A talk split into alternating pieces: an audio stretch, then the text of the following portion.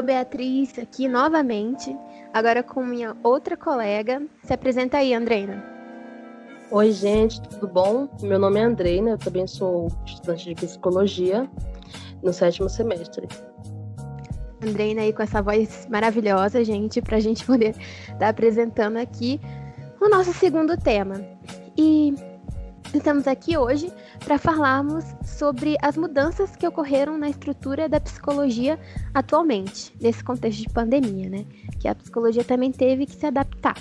Então, Andreina, fala pra gente qual, qual foi a finalidade dessas mudanças acometidas na estrutura da psicologia hospitalar.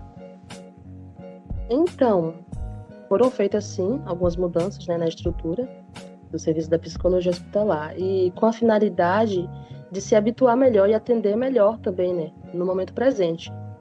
Inclusive, os, os estudos apontam que essa nova estrutura sugere que o profissional conheça as características do cenário antes de planejar as ações e que também fundamente né, as ações em evidências a experiências semelhantes. Legal. Realmente, né? É, essas estruturas elas foram muito baseadas, é, as ações né, que foram realizadas para essa mudança foram muito baseadas na, em experiências semelhantes, em experiências de pandemia passadas, né? Então, eles pegaram um compilado de tudo que aconteceu e como os, é, a psicologia hospitalar lidou com essas pandemias passadas é, para aplicarem e adicionarem isso também nas ações realizadas para se adaptarem a esse contexto. Então, a Fundação Oswaldo Cruz, conhecida como Fiocruz, publicou recentemente uma série de informações voltadas para a psicologia hospitalar. Você pode nos falar um pouco sobre essas recomendações? Bom, é, em relação à psicologia hospitalar, em hospitais que possuem como público exclusivo para pessoas de, que estão com Covid-19, contam com compartilhamento de informações com a equipe de saúde, já na contratação de novos profissionais da psicologia, é necessário avaliar se o profissional suporta situações de grande estresse e recomenda-se também que as formações breves de ações de saúde mental e atenção psicossocial para capacitação em primeiros cuidados psicológicos.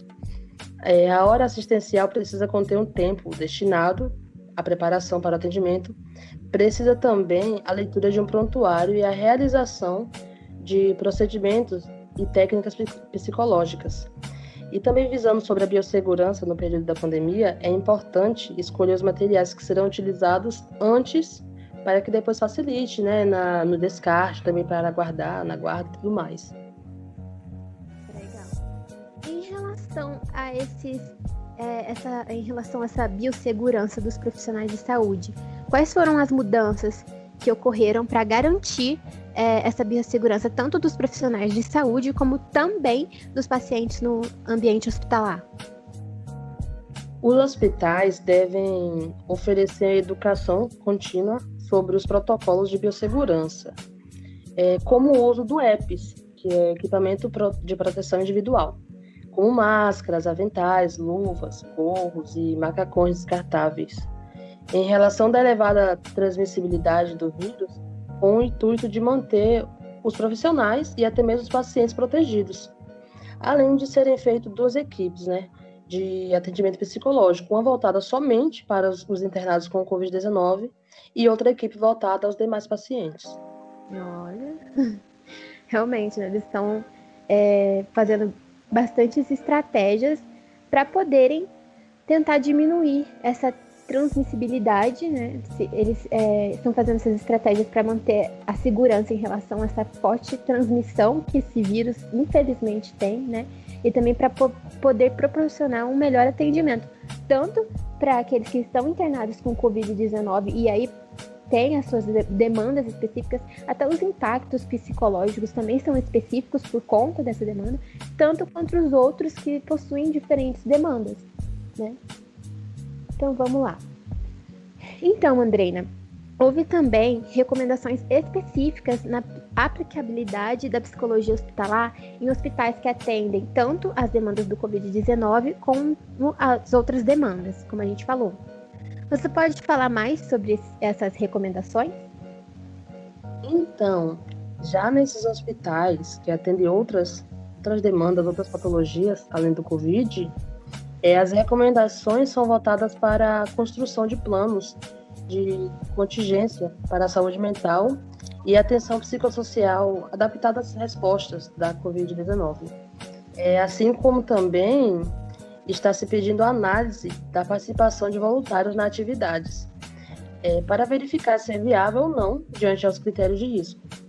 Também é recomendado o uso da hora assistencial, educação contínua, bem como a formação específica de, equipa, de equipes para o Covid-19 e equipes direcionadas a atender os familiares. É, também o uso de classificação de complexidade emocional para o paciente e para a família também. É, para definição da quantidade de atendimentos semanais, além da assistência, ajudando os pacientes no enfrentamento de suas demandas. É, o psicólogo hospitalar trabalha também com a psicoeducação, né? É, uhum. é isso. Ah, legal. É, realmente, né? É, é, são muitas mudanças. E a psicoeducação, ela também é importante. Não só, não só a ajuda do psicólogo hospitalar, né? Com o enfrentamento da patologia e ajudando, né? Dando essa assistência aos pacientes, como também é importante estar tá reforçando é, essa psicoeducação. É né, porque poder... os psicólogos hospitalares eles precisam estar tá orientando, né? Essa psicoeducação é justamente isso, é orientando os pacientes sobre o distanciamento, sobre uhum. o uso do EPS, né? Como foi dito lá anteriormente, para ainda mais para os pacientes com maior vulnerabilidade e o risco, né, de contágio. Exatamente. E tudo isso, e, e também né, o uso do, de recursos eletrônicos, que também está sendo implementado, e, e, fazendo tudo isso obedecendo o código de ética. Então você vê que é, é muita. São muitas coisas. Né, informação, né? Uhum. Tem também as resoluções do CEP, né?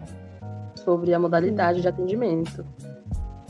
Exatamente. Então, não é fácil não ser psicólogo não. ficar lá nesse contexto de pandemia. Não é, não é fácil ser psicólogo, né? Nesse contexto Ainda de pandemia. mais nesse contexto. Psicólogo hospitalar, é, tá também ali na, na, na linha de frente junto com os outros profissionais, né?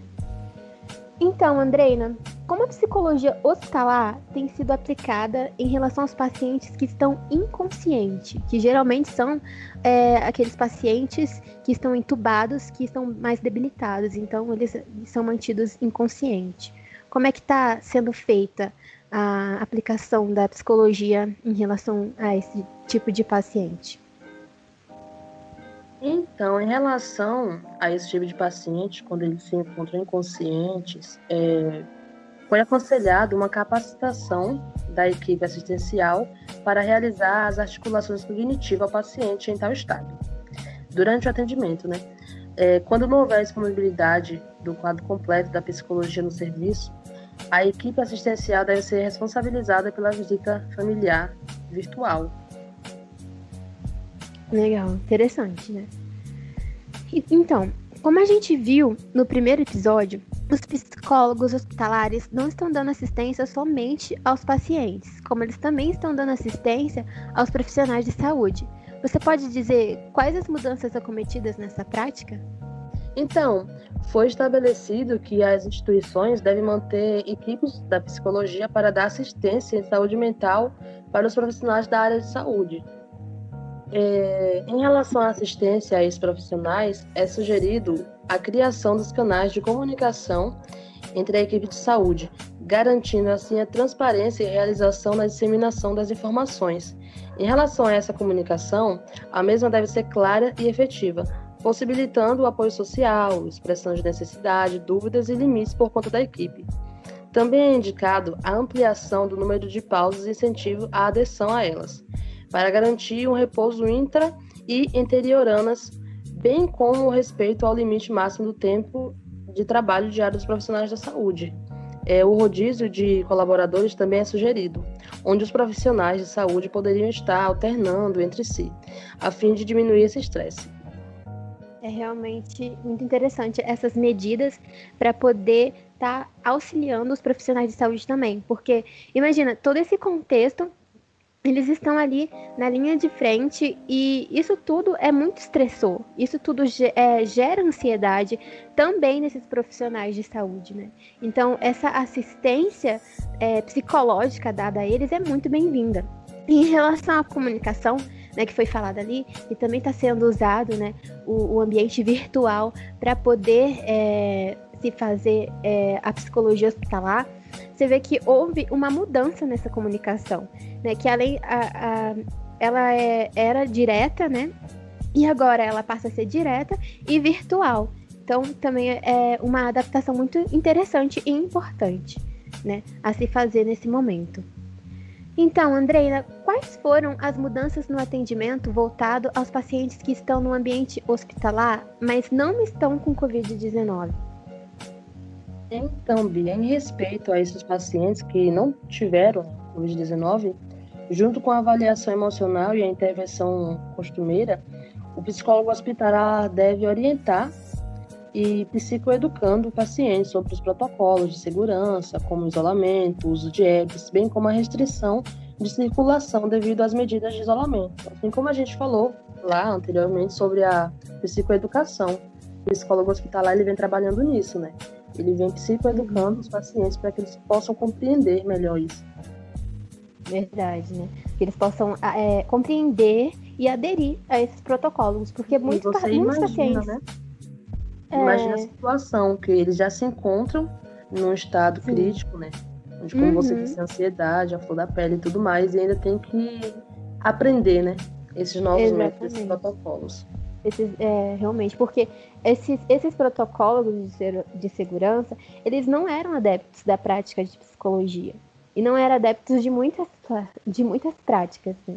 E uh, eles tiveram que passar a ser por conta né, de, desse contexto de pandemia, por conta da, da transmissibilidade do vírus. Então, eles, é importante que os psicólogos venham trabalhar isso com o paciente, porque muitos pacientes também não vão querer usar, né? Porque é incômodo. Os, os EPIs são incômodos, mas são importantes né, para garantir a biossegurança tanto do paciente quanto do profissional também. Você pode nos dizer quais foram as mudanças relacionadas ao acolhimento dos familiares dos pacientes? É, bom, sobre acolhimento aos familiares, é sugerido acolher no momento da admissão do paciente em alguns casos, a assistência será realizada virtualmente. Então, sendo assim, cabe aos psicólogos hospitalares oferecer a escuta e explicar sobre a rotina de comunicação, os horários das visitas virtuais e o funcionamento dos boletins médicos. Então, em relação a essa assistência realizada virtualmente, você pode dizer entre essas e outras mudanças que aconteceram em relação às visitas familiares e também alguns atendimentos que não podem ser feitos presencialmente? É, houve mudança em relação às visitas, né, é, dos familiares que passaram a ser realizadas através dos equipamentos eletrônicos, por meio de videochamadas, por meio de ligações. É, até mesmo em alguns casos, essas tecnologias permitiram que os, familiar, que, que os familiares se despedissem dos entes queridos em estado terminal, com o objetivo de minimizar os impactos do luto e do distanciamento é, já nos casos em que o psicólogo hospitalar não pode ofertar o atendimento presencial, também se é utilizado os recursos tecnológicos para se fazer a intervenção psicológica. Então, nesse momento delicado, aumentou a cautela em relação da metodologia. Hoje requer um cuidado maior, um diálogo maior entre os profissionais, porque é basicamente isso, né, Bia? É uma preparação para uma melhor prevenção. É, realmente, de fato, essa a prevenção ela é muito importante também, né? E também faz parte, também é obrigação da psicologia hospitalar. Em relação né, a, a você falou aí sobre essas despedidas virtuais, elas são extremamente importantes para minimizar o luto complicado, que geralmente acontece porque muito dos, desses casos, muito dos casos de óbito, os parentes eles não podem é, realizar um velório, não pôde estar tá ali pessoalmente, né? Então, é, o fato de usar a tecnologia para poder permitir que o paciente é, faça essa despedida, ela ajuda a minimizar esses impactos. Assim como a gente falou lá no primeiro episódio, é, essas, essas tecnologias ajudam a, na minimização dos impactos relacionados tanto ao distanciamento, né, de não poder ir, de não poder estar tá ali no, nos momentos terminais do ente querido, como também de não poder realizar um velório, de não poder realizar essas cerimônias religiosas que são muito importantes para para nossa sociedade, principalmente a sociedade brasileira, né, que, que tem uma, uma relação é, exatamente. E não dizendo que não vai ser doloroso, porque é inevitável a dor. Mas é, uma dor necessária para ajudar futuramente no luto. Para não ter aquela coisa de eu não vi, eu não pude me despedir, a culpa. Exato. Porque Diminui, traria né, várias demandas junto com isso. De Nesse momento então... delicado, o psicólogo ele vem procurando estratégias para lidar melhor com isso, que não é fácil. Realmente não é fácil né? para ninguém, nem para os pacientes, nem para os profissionais e nem para o próprio profissional de psicologia, como a gente vai ver no quinto episódio, se não me engano, desse podcast, a gente vai falar um pouco mais sobre os impactos, é, os, os impactos psicológicos nos profissionais, a gente vê que muitos estão sofrendo, porque não é fácil, não está sendo fácil. Mas, né, tá, estamos todos nos é, reestruturando para poder se adaptar né? Porque o, uma das car é, características do ser humano é essa, essa coisa do se adaptar, né? Então a gente está se adaptando para poder sobreviver e ficar bem, né? Exatamente isso. Então, gente, o nosso é, segundo episódio se encerra por aqui. Eu espero rever vocês nos próximos episódios.